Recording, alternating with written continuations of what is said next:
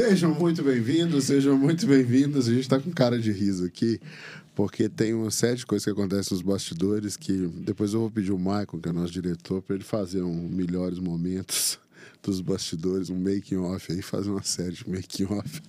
Mas vamos lá, hoje a gente vai falar sobre o novo ensino médio. Você que tem filhos no ensino médio, quer que seus filhos se tornem pessoas bem-sucedidas, você está no lugar certo, a gente vai te ajudar. Se você seguir as coisas que a gente vai falar aqui, prestar bastante atenção.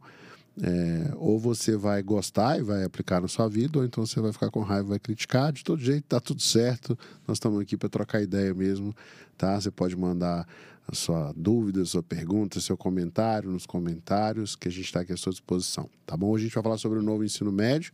Eu estou aqui com o professor Vinícius, que é coordenador de ensino do quadro, diretor pedagógico do quadro, e também com a Lucimara, que é a nossa diretora de operações.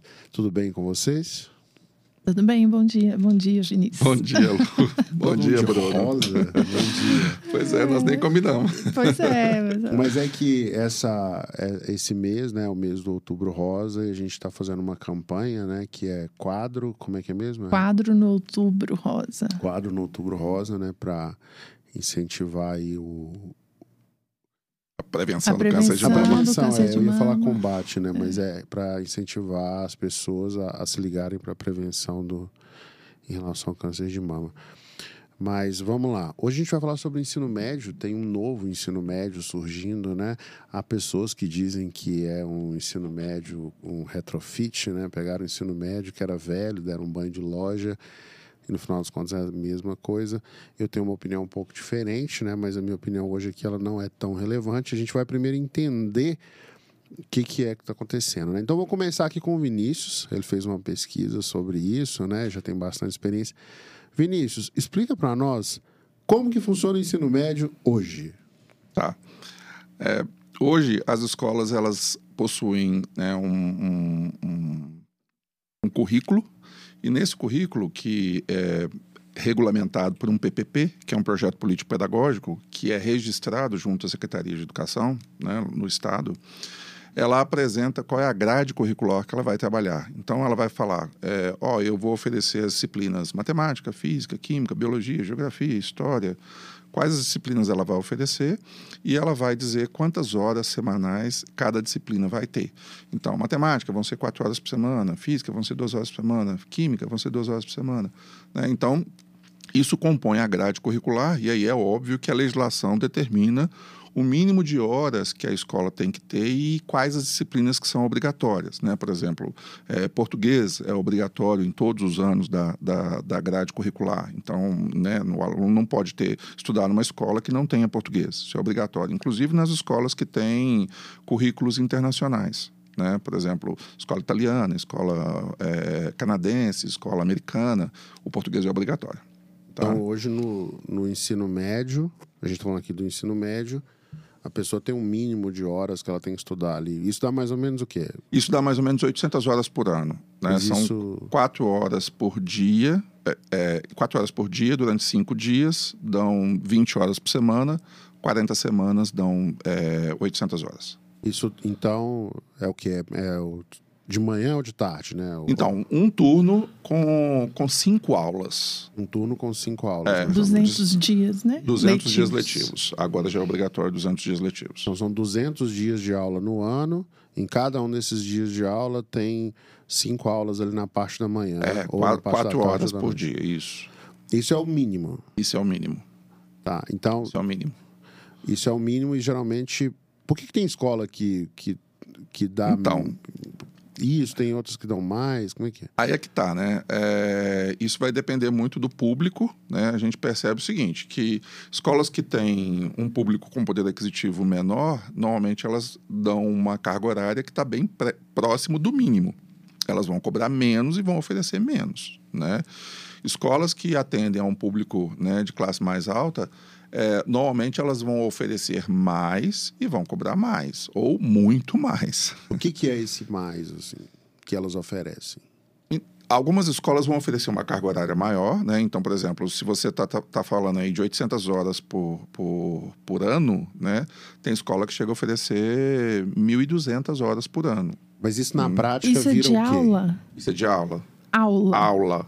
Aula. Ah, mas isso na prática do dia, assim, da semana... Então, isso dá uma carga horária em algumas escolas de 36 horas a aula por semana, né? Quando é, algumas escolas trabalham com 25.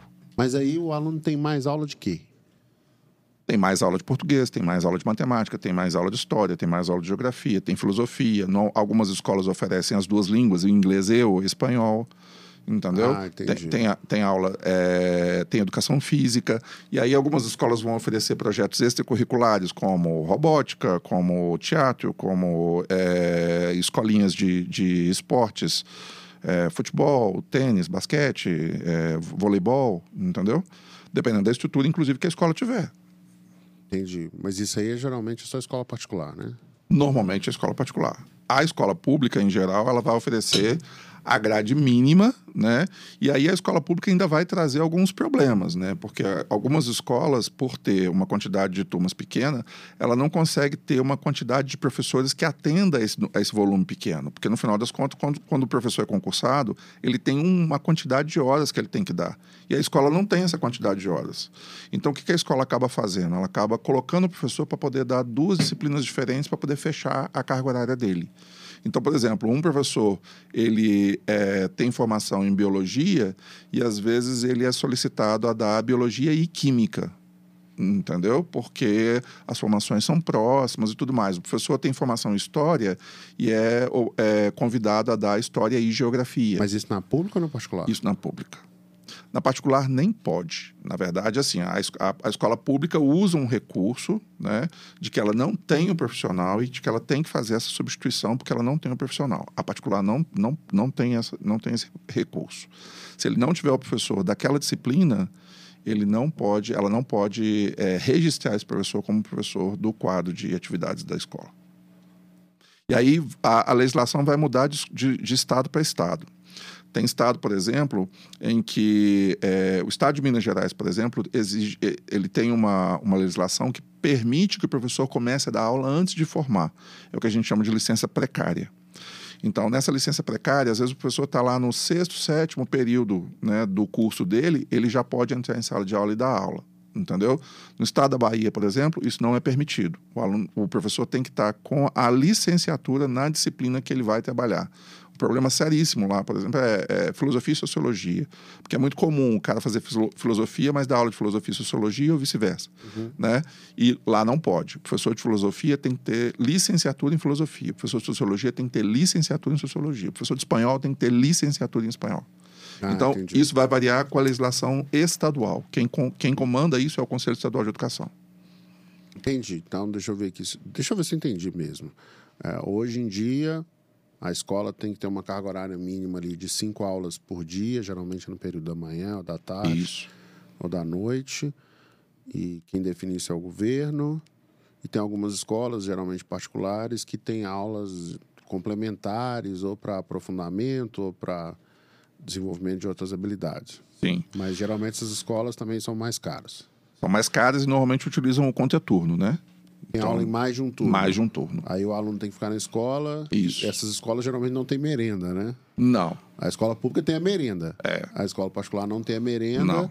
O aluno paga lá no, no intervalo da manhã e paga na hora do almoço, ou na escola ou num restaurante. É, em alguns casos ele até tem que sair da escola, corre o risco, inclusive, de, né, de ser assaltado e tudo mais, porque ele vai circular ali no- na- nas mediações da Entendi. escola. É, aqui em Belo Horizonte as principais escolas ficam perto do centro, né?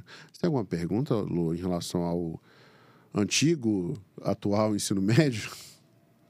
Não, é, é, eu estou observando essa questão da, da carga horária, né? Que o Vinícius falou, carga horária de aula, né? Ah, tá. Então, assim, é um, um- A minha dúvida é de, de onde saiu. E até uma dúvida aqui da Rafaela, mas é sobre o, o novo ensino médio, mas assim. É, como que é a experiência do aluno dentro da escola que tem uma carga horária muito maior, né? De, é, porque o Vinícius trabalhou em escolas com essa carga horária acima de 200 horas, né? O que, que é a vida do aluno ali dentro dessa estrutura que ele fica ali assistindo aula e aula e aula e aula e mais aula, entendeu? Nas, na- nas últimas escolas que eu trabalhei, né, tanto em Brasília quanto em, em Salvador, é, essas escolas trabalhavam também com essa política, né, de que aula dada, aula estudada, Sim. entendeu? Então, só que o problema é que quando você trabalha numa estrutura onde o aluno tem 36, 40, 45 aulas por semana, Sim. aula dada, aula estudada se torna um desafio, né? uhum. né? Porque como é que o aluno tem 10 aulas de, num dia, né, 6 aulas de manhã, 4 aulas à tarde, e depois que ele terminar essas aulas, ele vai estudar mais 10 aulas. Né? Não, não, não, não, é possível. É impraticável. Então, é impraticável. Então, na verdade, o que a gente faz é montar um horário, né? sugerir para o aluno montar um horário de estudos, que é um horário que vai meio que cascatando. Né? Ou seja, parte dessas aulas que foram dadas nesse dia, ele vai estudar no dia é, é, à frente, entendeu? E aí ele vai criar um horário onde ele vai passar por todas as disciplinas, mas não necessariamente ele vai ficar o mesmo tempo que ele ficou em sala de aula se dedicando àquilo. Então, no fundo, ele acaba gastando 60%, 70% do tempo dele com a sala de aula e sobra para ele 30%, 40% do tempo para ele poder se dedicar a exercício, quando, na verdade, a gente indica Deveria. que o ideal seria pelo menos 50-50, né? Uhum. Entendi. Tá. É, vamos lá, agora o novo ensino médio. O que, que muda desse ensino médio antigo, que é atual, para o novo? O que, que vai mudar na prática? Assim, pá, pensa, e... eu sou um pai de aluno que eu, tô, eu tenho, vamos, faz de conta que eu tenho dois filhos. Um filho que está no segundo ano do ensino médio e um filho que está no nono ano do ensino médio. Do ensino fundamental. Do ensino fundamental. Ou no Dois. nono, ou no oitavo, sei lá. Um filho que está no segundo ano do ensino médio, já sei como é que funciona. Ele vai lá para a escola, fica lá de manhã e volta e tal. E eu tenho um que está no oitavo ano. E daqui dois anos ele vai estar tá no primeiro ano do ensino médio, que é quando já tiver estabelecido. O que, que vai mudar na prática? E deixa eu só aproveitar a pergunta da Rafaela Loyola, que está aqui participando com a gente. Ela perguntou: esse novo ensino médio segue algum padrão internacional ou foi criado no Brasil? Essa é uma segunda pergunta, né? É, vamos responder. Isso. Pode responder essa primeira aí. Tá, é, a questão toda da é a seguinte. Vai. É, é, que é bom saber de onde que veio e como então, que ficou. É, alguns, alguns especialistas né, gostam de dizer que a educação brasileira, né, até agora, ela foi pautada no modelo francês. Entendeu? Então, que, que nasceu lá no liceu, aquela coisa toda. Então, assim, é, é, é a gente sempre trabalhou com o um modelo nesse formato. E existem muitas críticas a esse formato, né? Ou seja, muitas pessoas é, colocam uma crítica de que o aluno acaba entrando em contato com uma série de conteúdos que não vão servir de nada para a vida dele ou para a escolha profissional que ele vai fazer. Né? Um exemplo que aparece direto na, na, na, nas discussões é logaritmo. Né? Para que, que o menino o precisa aprender? Logaritmo é super útil. para quem trabalha com isso, né? Mas na, na, na, no dia a dia de uma pessoa, né? De uma pessoa que vai trabalhar, por exemplo, né? numa indústria e tudo mais, né? Para que, que ele precisa saber logaritmo, né? Nossa, ele tem que saber logaritmo para caramba.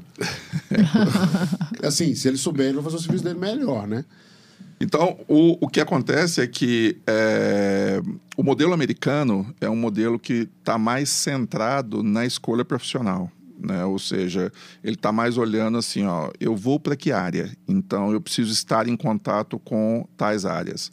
Mas é, dizer que o novo ensino médio é igual ao modelo americano seria um pouco é, é, arriscado e, e leviano. Não é. Né? Nos Estados Unidos, por exemplo, o aluno tem um cardápio né, de disciplinas e ele escolhe esse cardápio de disciplinas quase que ao léu. Uhum. Né? Não existe uma orientação. E no novo ensino médio. Quando você fala ao Léo, é que ele tem total autonomia para escolher. Ele tem X disciplinas que são obrigatórias, como tem no Brasil, entendeu? Então, por exemplo, o inglês é obrigatório, né, para todo mundo lá né? E aí ele tem que escolher algumas disciplinas que são obrigatórias, né? E, e aí ele pode escolher as outras disciplinas de acordo com o que ele quiser em cada série do ensino médio. Não existe uma orientação. Entendi. Aí quem faz a escolha é ele em função do que ele quer.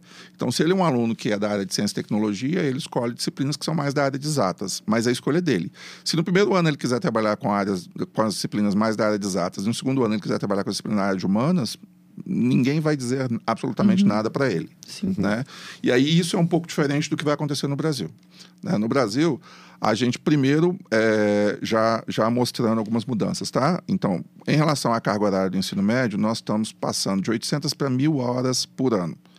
Então, o novo ensino médio prevê que a escola deve ter no mínimo cinco horas por dia, durante cinco dias por semana, durante 200, 200 dias, dias, letivos. Né? Isso daria em mil horas por ano. Então, ao longo do, dos três anos do ensino médio, eu teria é, 3 mil horas. Essas 3 mil horas elas vão ser divididas 1.200 horas em itinerários formativos e 1.800 horas em estudo regular, em disciplinas gerais. As disciplinas gerais elas seriam divididas mais ou menos em, em, quatro áreas de conhecimento, que são linguagem e suas tecnologias, ciências humanas, ciência da natureza e a matemática. Tá? É, alguém poderia dizer assim, ó, mas e onde estão as disciplinas tradicionais? Elas estão aqui dentro, todas elas. Nenhuma disciplina foi desconsiderada. Né? Então, cada uma dessas áreas do conhecimento agrupa um, um, um, conjunto de disciplinas. Né? E aí, quando você falou assim, ah, mas é, uma, é um retrofit, né? É, de certa forma é um retrofit, porque quando você pega, por exemplo, as ciências da natureza, nós estamos falando de física, química e biologia. São as ciências que envolvem as ciências da natureza. E é importante a gente perceber que tanto as pessoas que pensaram nesse novo ensino médio, como as pessoas que vão executar esse novo ensino médio na sala de aula a partir do ano que vem, a partir de 2022, são pessoas que se formaram no modelo antigo. Uhum. Entendeu? Exatamente. Então, é, existe uma preocupação do governo né, de fomentar o processo de é, preparação, de formação desses profissionais. Né? Existe uma cultura de mudança de paradigma, ou seja, onde esses professores precisam de entender, mas esse processo é uma jornada muito longa, ou seja, as coisas não vão mudar de hoje para amanhã. Não, né? não Então, no fundo, no fundo, a, a estrutura das disciplinas ela vai continuar. A única diferença é que a gente vai ter disciplinas obrigatórias, né, como o português, eu já falei, né, existem disciplinas obrigatórias, e o aluno vai escolher um cardápio de disciplinas, como eu tinha dito lá nos Estados Unidos, mas em cima de um itinerário formativo. De uma área. de uma, uma área, área, isso. E aí a gente teria aí, pelo menos, aí pensando em termos de quatro itinerários. Né? Quais seriam esses quatro itinerários? Eu posso, eu posso entender, assim, que cada... Deixa eu fazer um, um acompanhado aqui. Então, o próximo, o novo ensino médio, o aluno vai passar mais horas por dia na escola. Vai. Ele vai passar ele mais pode, horas por ele, dia na é, escola. Ele pode, inclusive, é, a, a, a proposta, um, um dos objetivos da estrutura do novo ensino médio é tornar o ensino integral.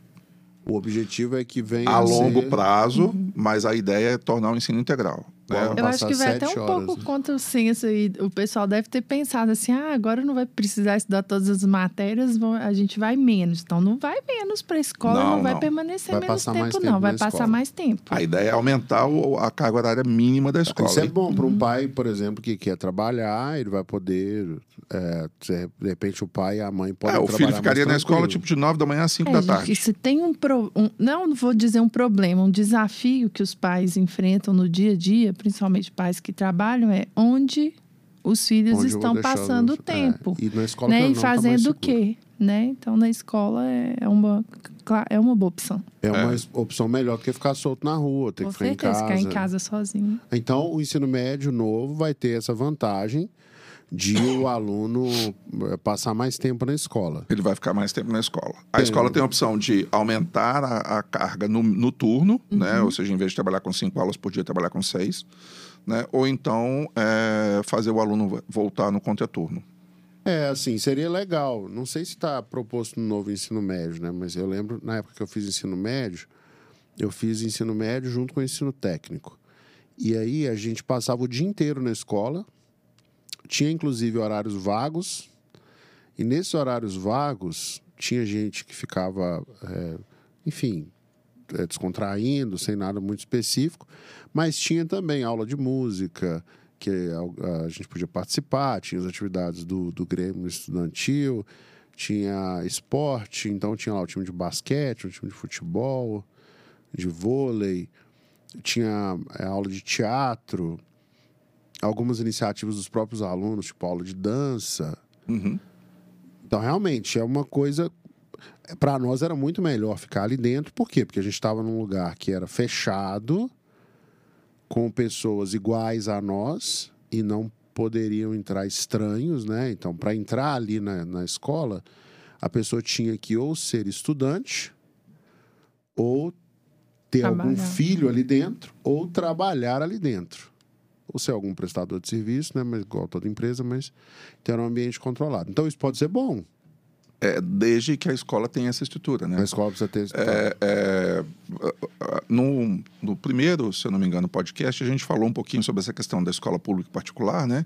Aí eu, eu comentei que eu, que eu estudei no colégio militar, né? E aí você até falou assim, ah, o colégio militar, é, é, ele é público, mas o aluno paga, né? E é verdade, o aluno do colégio militar ele tem uma mensalidade que ele paga. Só que no colégio militar tinha uma, tinha uma estrutura que era uma estrutura interessante, né? Porque ele tinha, ele te oferecia essa situação toda que você falou, né? É, você podia fazer esporte, então tinha as escolinhas, né? De basquete, de natação e tudo mais que aconteciam no, no contraturno. Tinha banda de música, que inclusive eu fazia parte da banda de música, né? Então a gente tinha ensaios que aconteciam no turno da tarde e tudo mais. O aluno podia ficar na escola estudando, a escola tinha um rancho, ou seja, ela oferecia refeição, o aluno poderia ficar lá, então ele só tinha que fazer uma reserva desse rancho com 24 horas de antecedência e o valor daquela refeição era cobrada na próxima mensalidade do aluno. Então, na verdade, ele não tinha, né, ele não tinha que levar o dinheiro nem nada. E os pais sabiam que o menino estava dentro de uma estrutura, que era um quartel do Exército, né? É, das 7 horas da manhã até as 5 horas da tarde. Lá no IME também era assim, você tinha que avisar aqui no rancho com um dia de antecedência. É, porque pô, por uma questão de previsão, né? Se, se 100 pessoas a mais né, é, aparecerem no rancho para almoçar, vai faltar comida, né? Mas fala mais aí dessa parte das matérias, Vinícius. Que hoje a gente está acostumado com matemática, física, química, biologia. Aí tem a prova do Enem que é dividido em quatro áreas, mas no final das contas a prova de matemática só cai matemática, a prova de ciência da natureza cai matemática, física e química, e as questões é bem fácil de identificar qual é a matéria, né? Dava até para misturar mais, mas é, entre as questões, mas não mistura, geralmente a questão é um tema só e é uma matéria só. E tem humanas, que é história, geografia, filosofia, sociologia e artes. É artes em humanas ou linguagens? Artes está em linguagens. Artes está em linguagem. E linguagens tem português, que é interpretação de texto, literatura, e artes, e um idioma, né? Inglês ou espanhol. Isso. E aí o que, que vai E as é manifestações culturais está tá dentro de artes, né? É, bom, no fundo, o, o, o Enem já está fazendo esse processo, só que as disciplinas estão, como você disse, mais ou menos isoladas.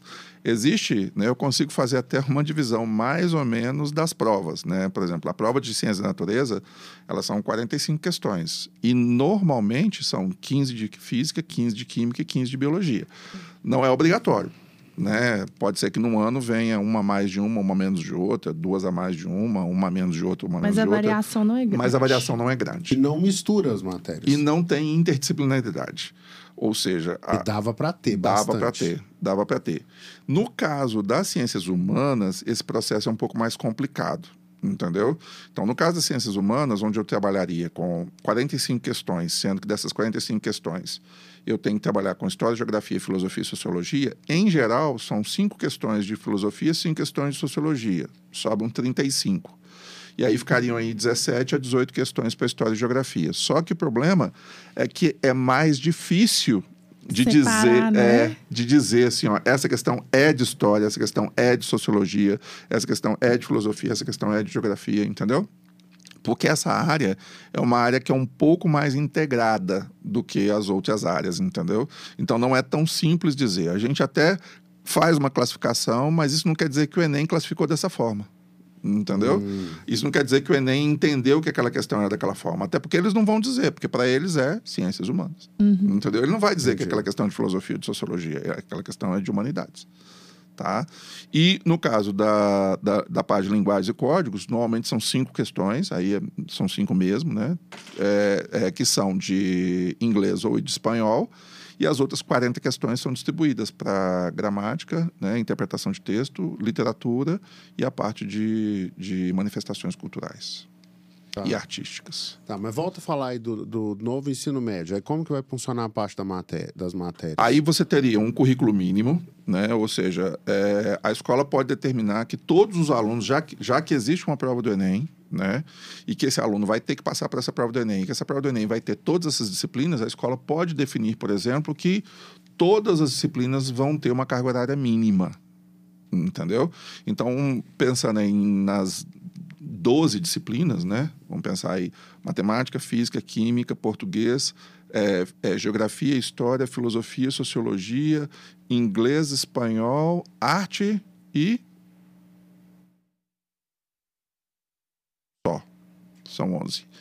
Então, é, o, a, o aluno teria uma carga horária mínima dessas disciplinas. E aí, a partir do itinerário, ele, ele teria um reforço em relação a, a algumas disciplinas. Então, por exemplo, eu falei para você que é, a gente pensaria em, em, em, possíveis quatro itinerários, né? Quais seriam esses quatro itinerários? Um itinerário na área de ciência e tecnologia, um na área de saúde, um na área de humanidades e um técnico. É claro que a gente pode subdividir esses itinerários em quantos a gente quiser. Dentro de ciência e tecnologia, eu posso ter foco na área de é, é, mais voltada para a área de engenharia ou, ou e, e, e, construção, e outro foco na área de tecnologia, como informática, por exemplo, né? desenvolvimento de, de produtos de TI e tudo mais. Então, tem como subdividir. Né? A, a, própria área técnica, né? Como é que o aluno pode ser técnico em um monte de coisa, né? Então, assim, a área técnica pode ser é, é, é, ter uma série de formações. E aí, nesse caso, para cada é, itinerário, o aluno teria um reforço nas disciplinas que ele já tem. Então, por exemplo, o currículo mínimo coloca lá que o aluno vai ter uma aula de história por semana. Mas se o aluno vai fazer um, um, um, um itinerário voltado para humanidades, em vez de ter uma aula por semana, ele vai ter quatro.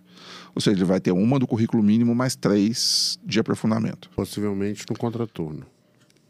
Não necessariamente, né? Porque hum. o currículo mínimo ele, ele vai tomar aproximadamente é, 60% do tempo e o itinerário vai tomar 40% do tempo.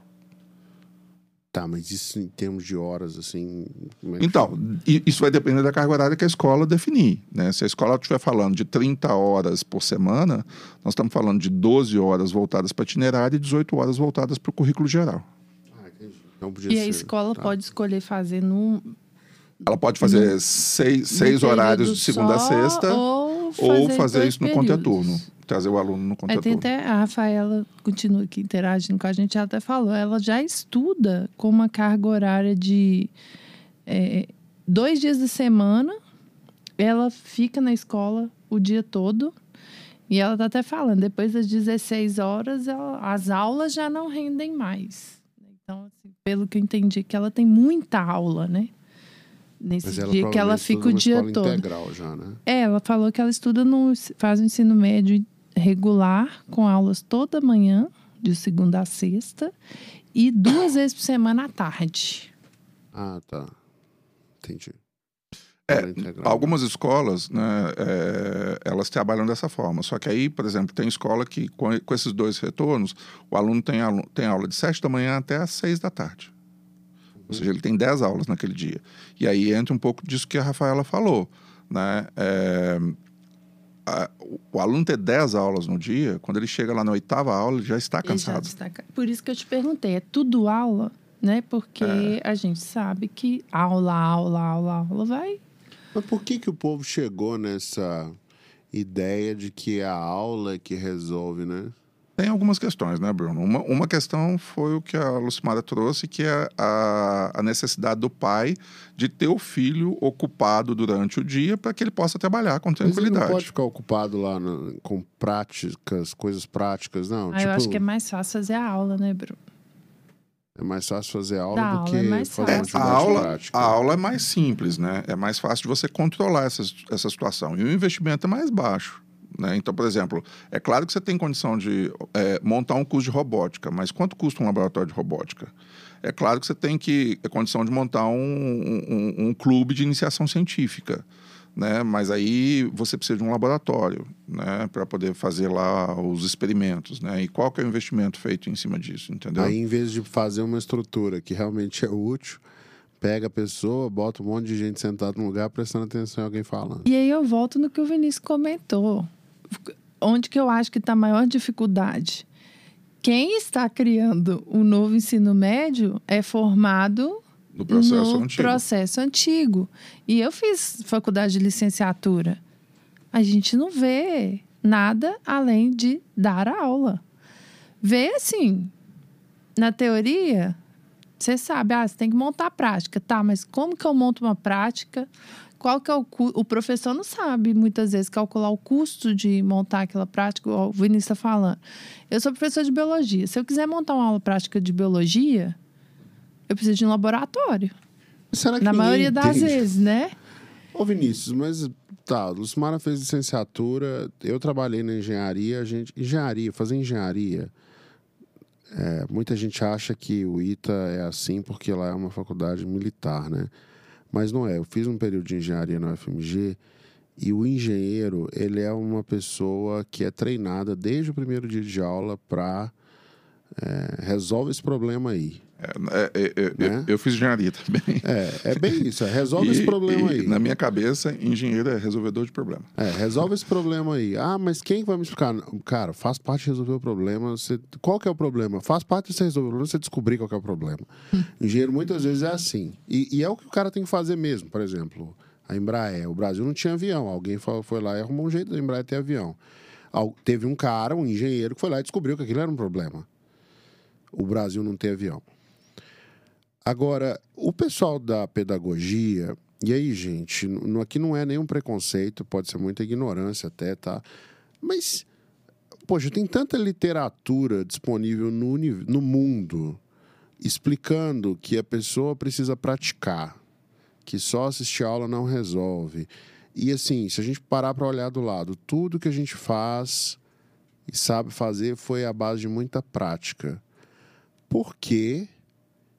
Que aqui no Brasil, e isso é uma coisa muito do Brasil, eu falo isso porque eu tenho amigos que estudam nos Estados Unidos, eu já estudei quando eu estudava na Europa, eu estudava com gente da Europa inteira, e é só aqui no Brasil que tem esse, esse lance de, de só aula. Por quê? É, a questão é, é que o, o pessoal da pedagogia, que normalmente são os grupos que estão liderando essas, essas pesquisas e tudo mais, a proposta deles é uma proposta muito mais interativa, lúdica, de prática e tudo mais. A proposta deles é essa. Né? Só que a questão é que a gente sabe que essa proposta requer um investimento né, financeiro grande. E que, por exemplo, eh, as escolas americanas têm condição de fazer esse investimento. Então, você vai nos Estados Unidos, você encontra um laboratório que tem produtos, né? eh, você estudou no ITA como eu. Você estudou no ITA 10 anos depois de mim, ou, ou até mais, não sei. Né? Provavelmente, quando você fez lá o lab de física no ITA, você deve ter usado os mesmos instrumentos que eu usei que o cara da turma 75 usou. Mas é Entendeu? porque era aquilo que precisava para fazer a, a prática. Mas é isso. Você tinha um laboratório que era um laboratório que tinha uma funcionalidade, que tinha uma intencionalidade e que funcionou, né? Te formou, me formou e formou o cara da 75. Mas não existia uma preocupação em atualização e em investimento em alta tecnologia. Né? Os equipamentos eram velhos, alguns equipamentos tinham é, é, é, alguns, alguns desvios né, é, que eram já esperados, a gente já sabia que alguns equipamentos tinham alguns erros que, que aconteciam todo ano e tudo mais, mas isso tudo faz parte do processo de formação. Né? É, Aí o que acontece é que, como a escola, ela, a escola, principalmente a escola particular, quer resolver o problema do pai de manter o filho ocupado durante o maior número de horas por dia e da forma mais barata, entendeu? É muito mais barato colocar o professor dando aula lá na sala de aula e o aluno sentado passivo É. assistindo aula do que criar um laboratório que vai gastar uma grana.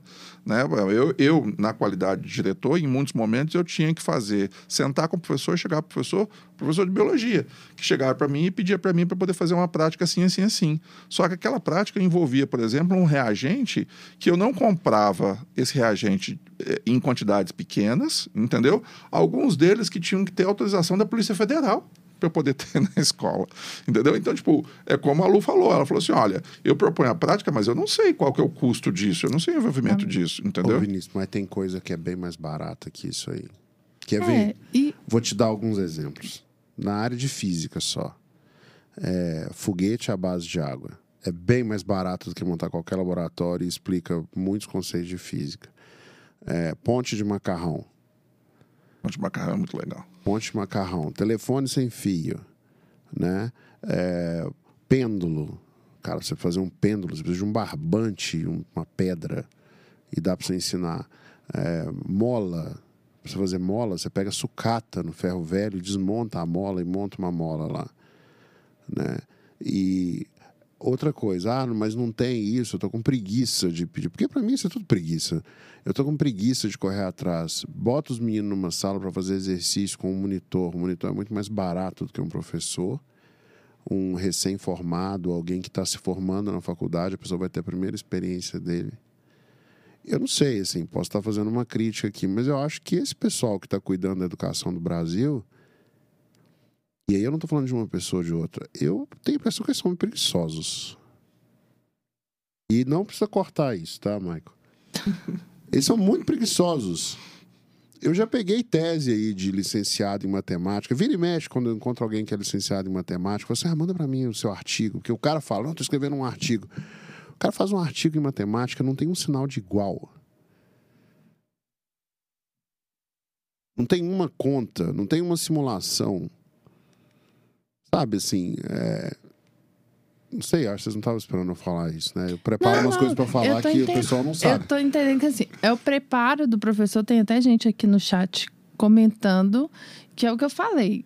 O professor que vai atuar agora no novo ensino médio, e eu falo isso com várias pessoas que, inclusive, trabalham com a gente que querem ser professores. Eu falo, ó, vocês estão vindo para cá para ser professor, vocês vão entender o que que é ser professor mesmo. É.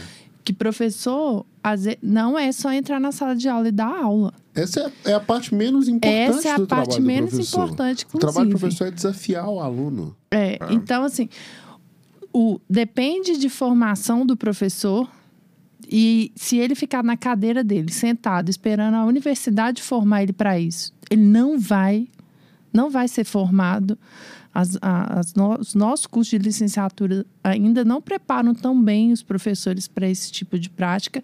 Talvez as faculdades de pedagogia já avançaram um pouco mais nesse sentido. Depois eu queria dar um Mas depoimento. depende, ta- eu também vou dar um depoimento, mas depende também da postura da, da escola, né? Do governo, do dono da escola particular. Teve uma vez que eu fui fazer uma prática com os meus alunos de ensino fundamental, ensinar eles a construir um filtro de água. Eu precisava de uma garrafa PET, brita, areia, que eu fui no, no depósito e eu mesmo comprei. Era uma só que eu ia fazer para eles verem. Brita e areia, você foi no depósito comprar. Fui no depósito comprar brita, isso, isso areia. só porque você não quis sujar sua mão pegando na rua, porque dá pra você fazer isso também. É, eu não queria pegar. Não é um defeito, sabe? Eu só tô querendo mostrar que assim, ah, Sim. mas eu não tenho dinheiro pra ir no depósito É, eu podia comprar, pedir assim. numa obra. Me dá um Desculpa. pouquinho aqui, sou Vai professora. numa obra, você não pede É. açúcar pro vizinho, pede o cara, você ó, põe aqui um pouquinho de brita, Mas um o pouquinho fato de areia, é- professor. Eu pesquisei, fui atrás de No uma Google? solução. é, Nós estamos fazendo muito propaganda do Google. Não, mas é. Mas fui atrás de uma solução barata que eu conseguiria fazer na escola onde eu trabalhava. Não tinha laboratório. Então eu realmente queria fazer aquela prática, fui atrás, achei a solução, né, que, que eu mesmo resolveria o problema. E quando eu cheguei na escola, eu tive que ficar uma hora na sala da diretora explicando por que, que eu ia levar os meninos para fazer essa prática num ambiente aberto e não dentro da sala. E a escola tinha um espaço para fazer aberto. Então, assim, eu ia gerar uma experiência. Qual que era o meu plano, né? Gerar uma experiência para o aluno, fora do ambiente ali que ele já está acostumado. Ia chamar muito mais atenção deles para o conceito que eu queria passar. Ma- ma- Mas eu sei qual que é a, a- insegurança. É e eu uma- recebi, e assim, e, não, e teve a parte lá, ai, que vai chamar atenção das outras salas, como que vai fazer? Vai atrapalhar a outra aula, não vai? Então eu tive que realmente, assim, convencer a escola de que aquilo era possível de ser realizado. Ó, e os alunos, eles nunca iam esquecer que teve uma professora que foi lá e arrumou uma garrafa PET, ensinou para eles como é que faz um filtro. Eles nunca iriam esquecer disso. Sabe por que, que eu falo isso? Porque eu aprendi lá. É, tem um processo que é. que eu só esqueci o nome, mas é que a célula é osmose. Uhum. Né? Osmose. É, osmo, é osmose? Acho que é osmose, que você vai colocando líquido dentro da célula, uma coisa assim. Transferência de água. Transferência de água. Aí a professora abriu o microscópio, aí mostrou pra gente no microscópio, falou assim, gente, agora eu vou pingar uma gotinha pra vocês verem o que acontece. Aí pingou a gotinha, aí via a célula bem engordando, bonitinha, assim. Professora Helena, eu nunca esqueci dessa professora. Entendeu? A gente nunca esquece. Eu tinha, sei lá, 15 anos, primeira aula de biologia que eu tive no ensino médio. Uma das primeiras. Mas, desculpa, meu. meu... O Vinícius ia dar um depoimento. É, na verdade, assim, quando, quando o Bruno fala isso aí, eu lembro também que eu, eu, eu tive um professor de física, o professor Luiz Machado, um abraço para ele, é, que foi a pessoa que me, me, me me abriu essa luz assim para a física, né? É, e, e foi através de um experimento, né? Ou seja, ele botou a gente para poder construir uma câmera escura. E a gente né, reuniu os grupos e tudo mais, e foi bem assim, tipo assim, constrói uma câmera escura. Ah, professor, mas como é que a gente vai construir? Como é que vai ser e tudo mais, não sei o quê. E aí ele foi e falou o seguinte, ele falou assim, ó, não, se virem, descubra, vai atrás, pesquisa. Ele simplesmente não falou nada para gente, não deu informação nenhuma para gente. Ele mandou a gente pesquisar. E aí a gente foi vendo quais eram os problemas, né? Então, tipo assim, é, o buraco grande demais, né? A fenda lá é grande demais, qual é o problema que dá? Quando é pequena demais, qual é o problema que dá? Qual é o tempo de exposição? Então, tudo isso foi feito de uma forma que a gente foi pesquisando para poder descobrir e, e assim, isso, e como você disse, né? Isso ficou registrado. Aquele momento ali, né, de tirar a foto do pátio, do grupo e tudo mais, eu não tenho a foto mais. Mas aquele momento foi um momento que ficou né, é, registrado na minha memória. Mas o depoimento que eu ia, eu ia dar era com relação a essa questão da, da formação. Né? Eu, eu, a minha formação original é engenharia. Né? Então, eu, eu, eu, fiz engenharia, mas eu acabei é, caindo em sala de aula.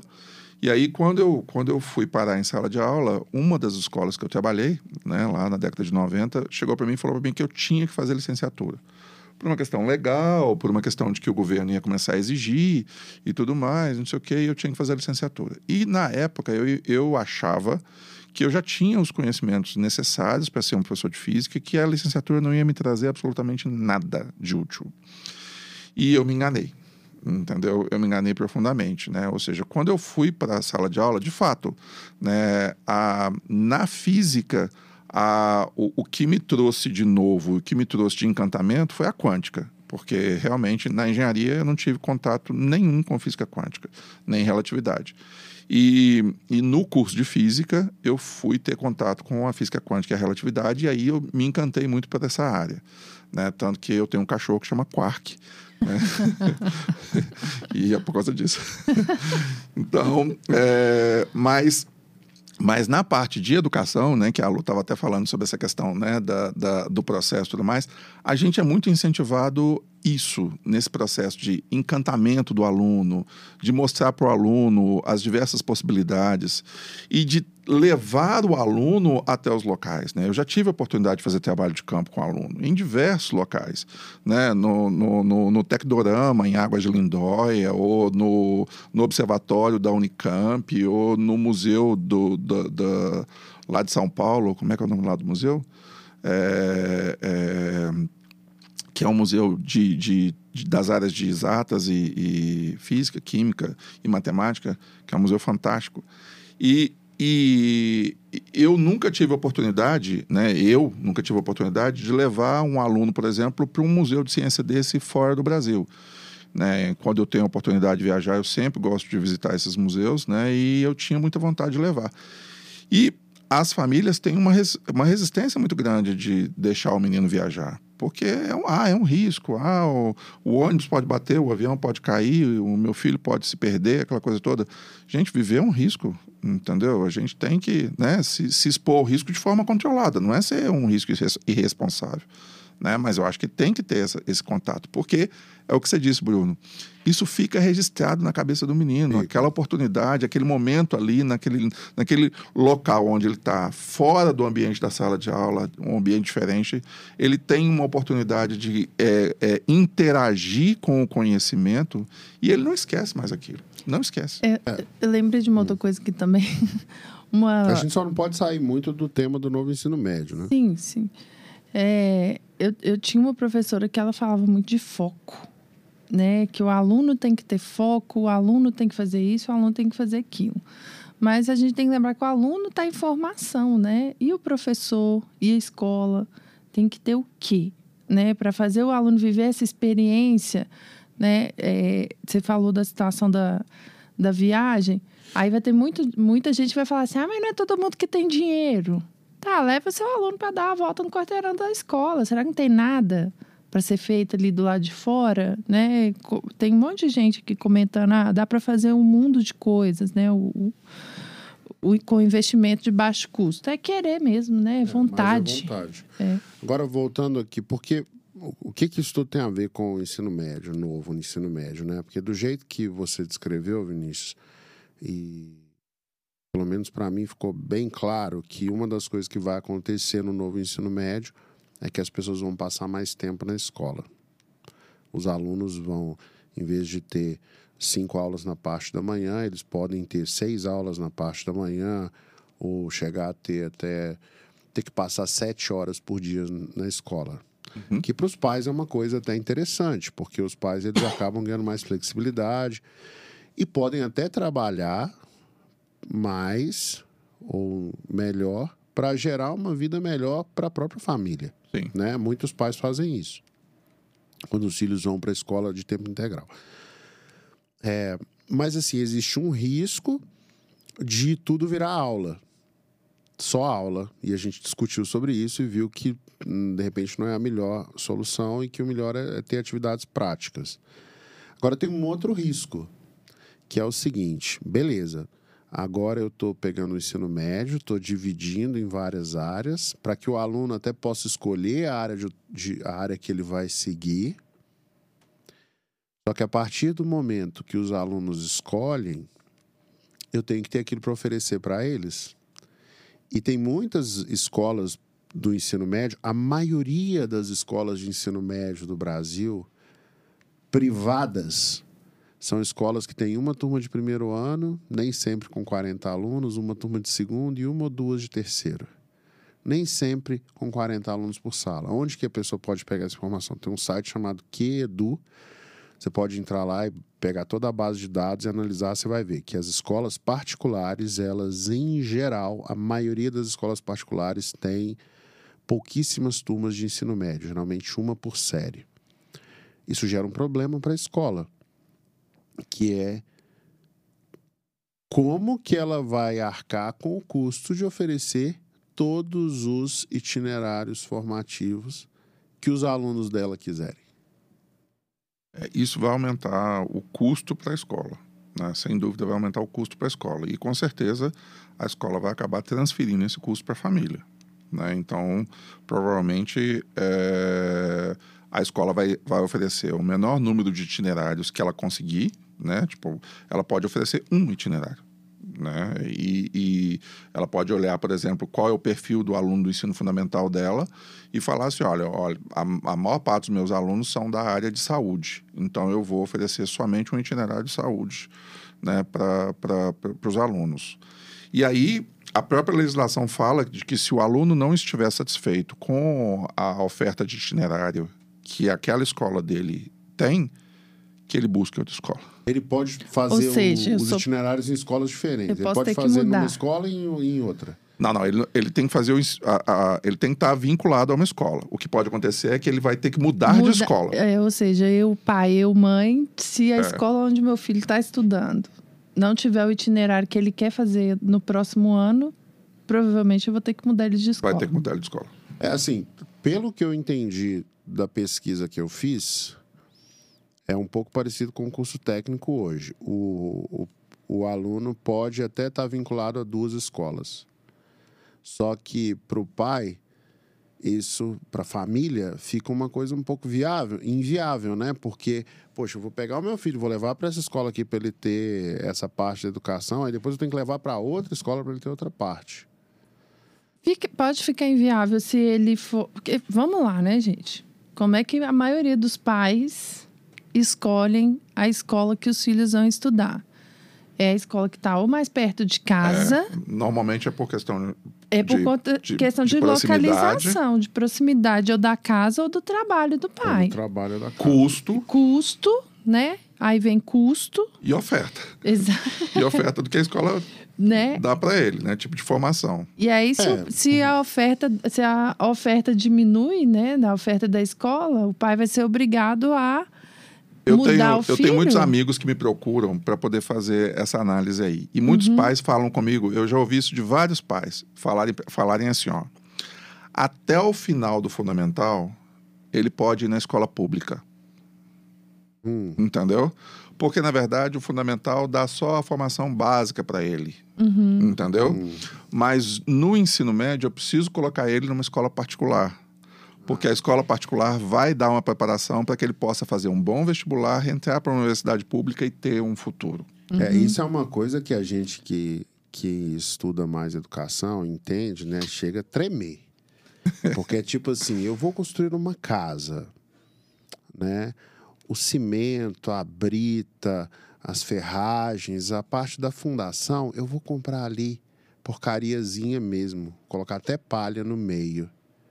E na hora que eu for construir as paredes, eu vou colocar um material bom. A casa vai cair. E é o que acontece com uma pessoa que segue esse raciocínio de eu vou deixar o meu filho numa escola que eu considero pior durante o ensino fundamental e na hora que ele tiver que estudar naquilo que eu considero mais é, importante, eu vou colocar numa escola boa. O que acontece é que a pessoa vai para a escola que cobra mais ou ela não se adapta desenvolve sérios problemas. Alguns se adaptam, mas a maioria não se adapta e o pai tem que mudar o filho para uma escola particular, que é a única diferença dela para a pública é que ela não tem tanta violência, não tem tanta falta de professor, mas o conteúdo mesmo não, não faz diferença. Aí o filho tem que ficar ali dois, três anos no cursinho para entrar numa faculdade boa, então agasalhar uma outra Para situação. suprir o que faltou lá atrás, né?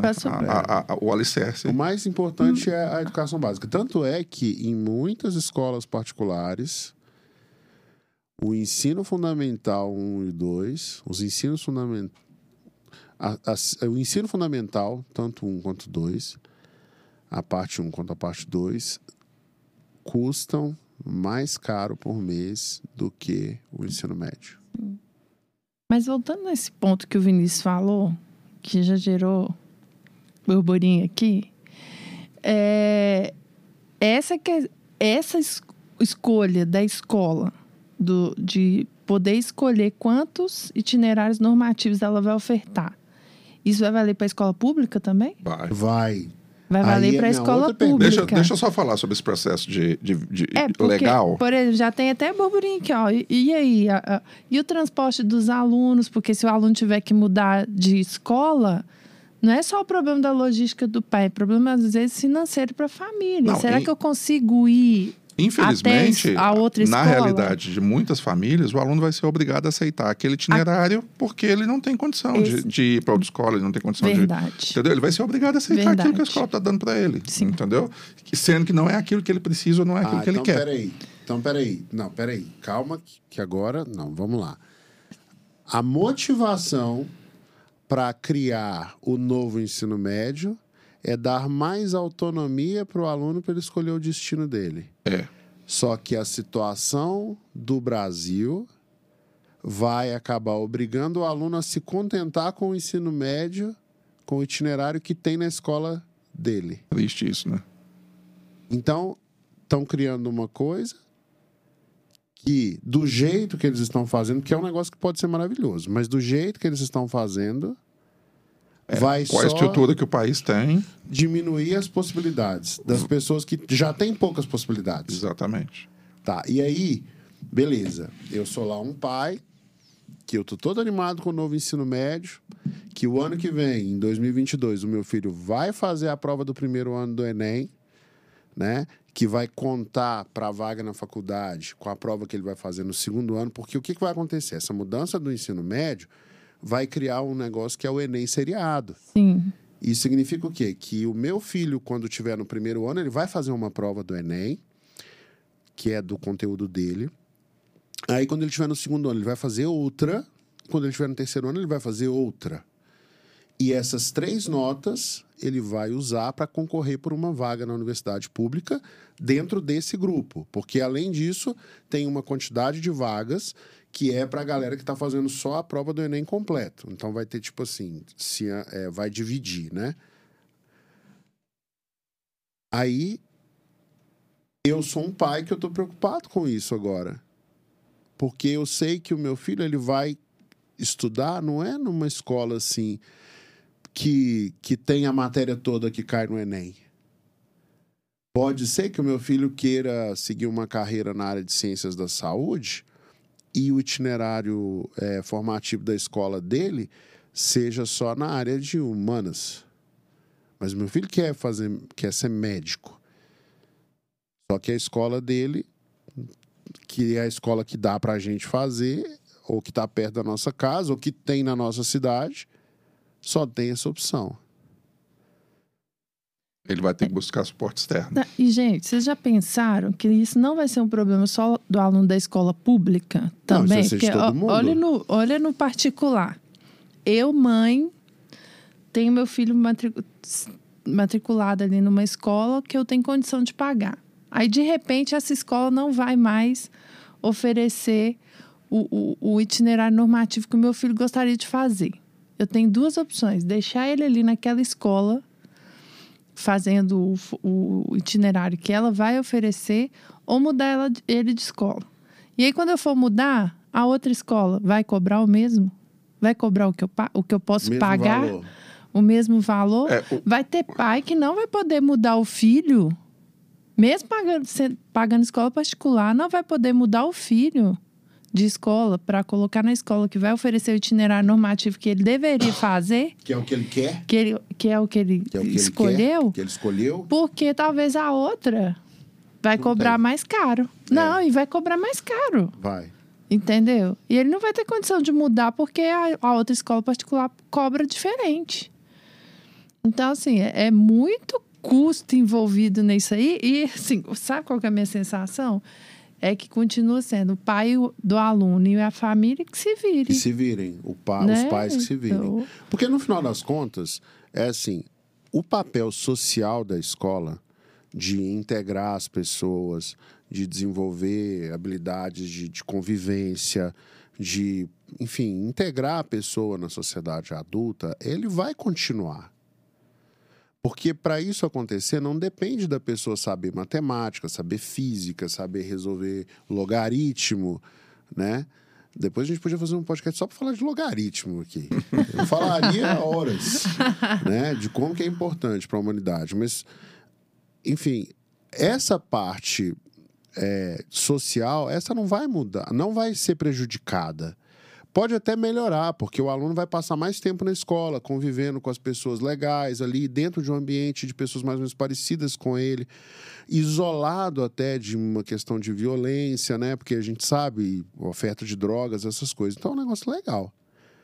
Mas para a formação profissional, para a pessoa se tornar, para o adolescente, se tornar um adulto de sucesso, com competências, capacidade de resolver problema, esse novo ensino médio, na teoria ele funciona, mas na prática ele não vai dar isso para as pessoas. As pessoas vão ter que buscar por fora. É isso mesmo. É, pelo, pelo que a gente está vendo, com essa estrutura que existe hoje, né, das escolas públicas, do investimento, da quantidade de professores e tudo mais, isso é uma realidade que a gente acredita que vai acontecer. Agora, tem uma questão interessante, Bruno, que é a seguinte: é, em 2022, é, as escolas já podem mudar. Tem escola que já mudou esse ano, tá? Tem escola que já está trabalhando em 2021 já no formato itinerário. Né? 2022, as escolas já podem mudar e colocar a primeira série já trabalhando com itinerário. Mas em 2023, todas as escolas são obrigadas a estarem com a primeira e a segunda série já trabalhando em itinerário. E aí você me fez uma pergunta lá atrás. Você falou assim: ah, eu tenho um filho na oitava e um filho no segundo. Como é que fica a realidade desses dois filhos? Deixa eu te falar. O seu filho que está no segundo ano, da segunda série do ensino médio, para ele não vai mudar nada. Entendeu? Não vai mudar nada porque o formato dele ainda é o formato antigo. E ele vai formar, ele vai terminar a formação dele no ensino médio no formato antigo. Ele não vai vivenciar essa estrutura de novo ensino médio. Entendeu? Quem vai vivenciar isso no ensino médio são os alunos, por exemplo, o seu filho que está no oitavo ano. Seu filho está no oitavo ano, ele está no oitavo ano em 2021. Ele vai fazer o nono ano em 2022 e vai entrar no ensino médio em 2023, quando, quando Já em é 2023 já é obrigatório para todas as séries. Então ele já vai entrar no novo formato, entendeu? Então o seu filho da segunda série, ele vai terminar o ensino médio no modelo tradicional e vai fazer a prova do Enem, que é essa prova que já existe hoje, né? E vai fazer o vestibular e vai seguir a vida dele. O outro, né, que está lá no oitavo ano, esse já vai entrar no formato novo, já dentro dos itinerários formativos. E né? ele pode cair numa escola que, de repente, não tem o itinerário formativo que ele quer. Vamos supor que esse meu filho aí do oitavo ano, ele quer se tornar um médico, um engenheiro. Se ele tiver numa escola que só tem o itinerário, ou os itinerários ali da área de humanas, Aham. e o meu filho quiser ser médico, engenheiro, que que eu vou fazer? Você só tem duas opções. Ou deixar ele fazendo itinerário de humanidades e dar apoio para ele da, da parte de saúde por fora, ou trocar ele de escola. Ô, Vinícius, surgiu uma dúvida aqui agora. É, eu tô ali deixa fazendo deixa eu o- só entender isso aqui. aham. Como é que é, Vinícius? Me explica de novo. Ou, ou ele vai fazer o itinerário de humanidades, e aí, consequentemente, ele vai ter deficiência na área de saúde, ele vai ter deficiência em química e biologia, que são disciplinas importantes para ele na área de saúde, entendeu? Matemática.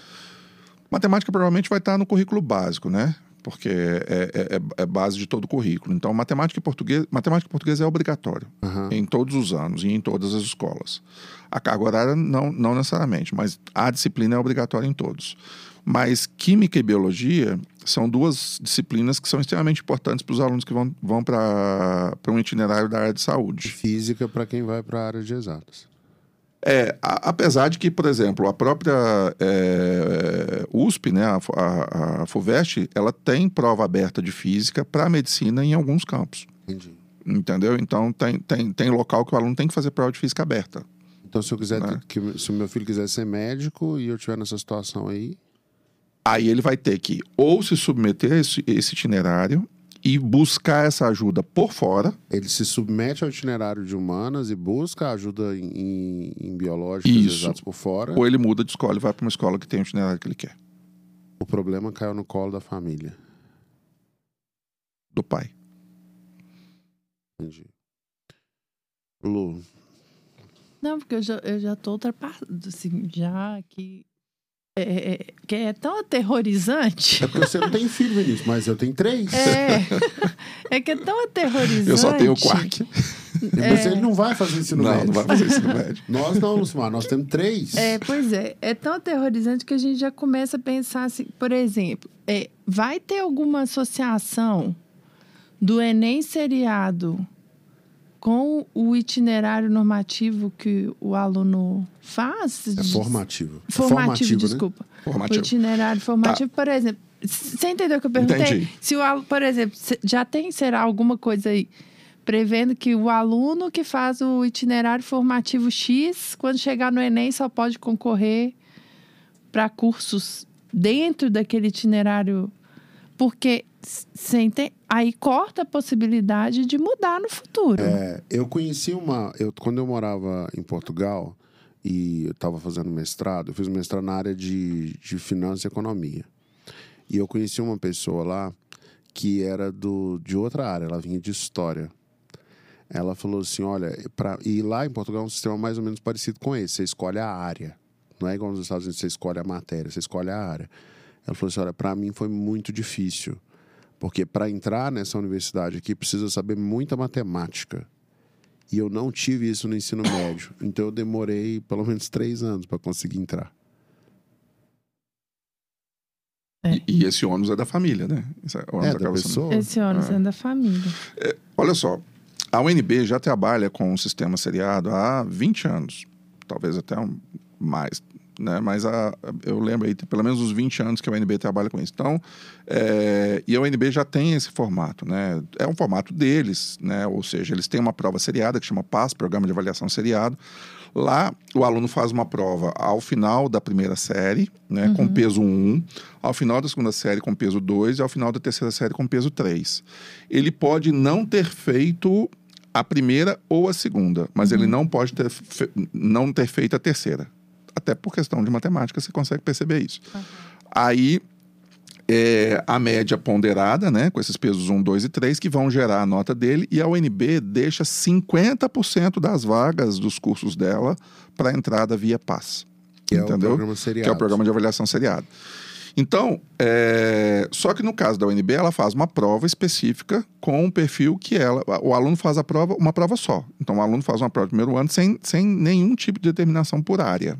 Entendeu? Só que, como você tinha falado, né? Falou assim: ah, mas o aluno agora vai ter essa questão dos itinerários, né? E aí, como é que vai ser? Entendeu? Então, é, o, o Enem agora vai ter uma prova específica por itinerário, e aí vão ter itinerários obrigatórios e tudo mais. Bom, isso tudo está se formatando. É. Entendeu? Isso tudo está, né? Ou seja, o aluno que está entrando agora vai testar isso tudo. vai testar Vai isso. ser a cobaia. Vai. Vai. Para poder determinar qual que é o melhor, se deu certo, se não deu certo. Né? O pró- próprio processo do Enem, lá em 2009, né? o- quando teve as mudanças que aconteceram, as mudanças mais estruturais do Enem e tudo mais, as primeiras turmas que fizeram, né? elas acabaram sendo cobaia desse processo. Né? Mas, entendam, o fluxo segue, tá, gente? Foi igual a questão da pandemia. A pandemia mandou todo mundo para casa, né? E aí, essa turma que fez o, o, o 2020 em casa é, parou no tempo? Não, não parou no tempo. Né? Boa parte desses alunos já estão na universidade, né? Com a qualidade de estudo que foi dada para eles ao longo desse 2020, Sim. né? Mas eles, o fluxo segue. É, mas na faculdade pública tem outra. A régua é diferente, né? Então, aí é que tá. É, é, Porque, tipo, as, as notas de. Por que, que eu tô querendo dizer? As notas de corte para entrar na faculdade pública, na universidade pública, elas não diminuíram. não, elas até aumentaram. Elas aumentaram. Então, assim, o aluno pode ter feito o que for, teve a educação que for, que, que teve, mas no dia da prova lá, tinha gente concorrendo com ele, que também teve a educação que teve, e tinha as questões, e, e teve que acertar muito a, a, questão do a régua, a régua é a universidade, entendeu? Ou seja, é, é, quando o Enem era uma prova, ninguém dava importância para o Enem, entendeu? Quando as universidades públicas começaram a adotar, adotar o Enem, aí as escolas mudaram, né? A, a, a- e, e todos os olhares voltaram. Peraí, como é que é esse Enem aí? Entendeu? Mas por quê? Porque as universidades passaram a adotar o Enem. Né? Então, quando as universidades começaram a adotar o Enem seriado né, como forma de ingresso dos seus alunos e qual é o percentual de que cada escola vai dar para a entrada desses, desses alunos via Enem seriado, as escolas vão começar a ter um cuidado e as famílias vão pensar assim, peraí, eu, eu- eu, tenho uma porta aqui, como é que eu posso colocar meu filho é, é, em condições de, de, de, de gozar desse, desse benefício? É, Entendeu? porque tem várias famílias que vão olhar, né? O pessoal mais antenado e tal vai olhar e vai falar assim, cara, beleza. Aqui no porque o Brasil é um país que a desigualdade social é muito grande. E para a pessoa conseguir prosperar no Brasil, ela precisa ter um diferencial. Né? E o diferencial geralmente é uma profissão que é valorizada pela sociedade. Então ela vira um empresário, alguma coisa assim. Só que, para virar empresário ou para ter uma profissão valorizada, só tem um caminho, que é estudar pra caramba. Tem um caminho mais fácil, que é se formar em medicina, engenharia, direito numa universidade pública. Por quê? Porque como não tem médico no Brasil suficiente, não tem engenheiro suficiente, e advogado sempre vai, sempre vai precisar de bons advogados, a pessoa que é um bom médico, um bom engenheiro, um bom advogado, sempre vai, estar, se sempre vai se destacar na sociedade. Então, de todo jeito, tem que estudar. né? E agora, o caminho para estudar vai passar por esse novo ensino médio Sim. que ele não vai dar as condições para pessoa é, performar bem na universidade por alguns motivos. Primeiro, porque o número de vagas na universidade pública é muito menor do que a demanda por vagas, né? E porque é um problema estrutural da educação no Brasil, que é uma porcaria, né? Resumindo. E ainda surgiu um outro problema, né? Que com o Enem, o aluno de Porto Alegre pode fazer prova em, em- em- em- no Mato Grosso, Ah, o aluno do Mato. Grosso pode fazer prova no Rio, o aluno do Rio faz, pode fa- fazer É, a prova em concorrência Brasília. aumentou, né? É. Antes você- E, e, e tem A universidade ganha com isso, né? Porque ela É, acaba pegando os Os melhores. melhores. É, e só uma coisinha aqui que eu aprendi na faculdade, fica de recado aí, galera. Se você cair numa sala de prova e tiver uma pessoa do Ceará, vai ser difícil você ganhar dele, porque os bichinhos têm uma capacidade de estudar e de trabalhar que não está escrita. É verdade. Nós aqui do Sudeste, nós não estudamos igual aquela galera lá, especificamente do Ceará. Eu falo porque na época que eu passei no ITA, tinha tipo 100 vagas. Mais da metade eram só os cearenses. É, E no, os meu, caras no meu ano de 120, 14 foram de Fortaleza. Pois é. Quando eu tava lá, já era metade. E a galera estuda, mas assim, estuda sem dó. É. Não dá para competir direito com eles. Então, o que, que tá, é isso que, você, que a Lucimara, não sei se foi o que você falou. As vagas boas das faculdades, elas estão sendo, o pessoal com o Enem, o pessoal estudioso pra caramba, independente do lugar que a pessoa é, eles estão ganhando. Pois é, e os locais que não têm condição de preparar os alunos da melhor forma ficam Para trás. para trás. Né? O aluno não tem condição de concorrer a essas vagas. É verdade. Ou então, é, ele tem que mudar, né? Se ele quiser concorrer, ele tem que mudar. Ou buscar um ensino remoto que Ou buscar dá- dê para ele condição Que agora É, de é chegar lá na casa dele. Pois é. É. Mas vamos fazer assim, o tempo está acabando aqui, na na verdade acabou. A gente organiza aí para falar mais sobre o ensino, novo ensino médio depois, porque é muita coisa para falar. assim. Tá bom? Muito obrigado vocês que estiveram aqui. Obrigado, Lu. Obrigado, Vinícius. Obrigado, Obrigada. Bruno. Obrigado, Lu. Obrigado a vocês todos. Tchau, pessoal. Até logo. Tchau, gente.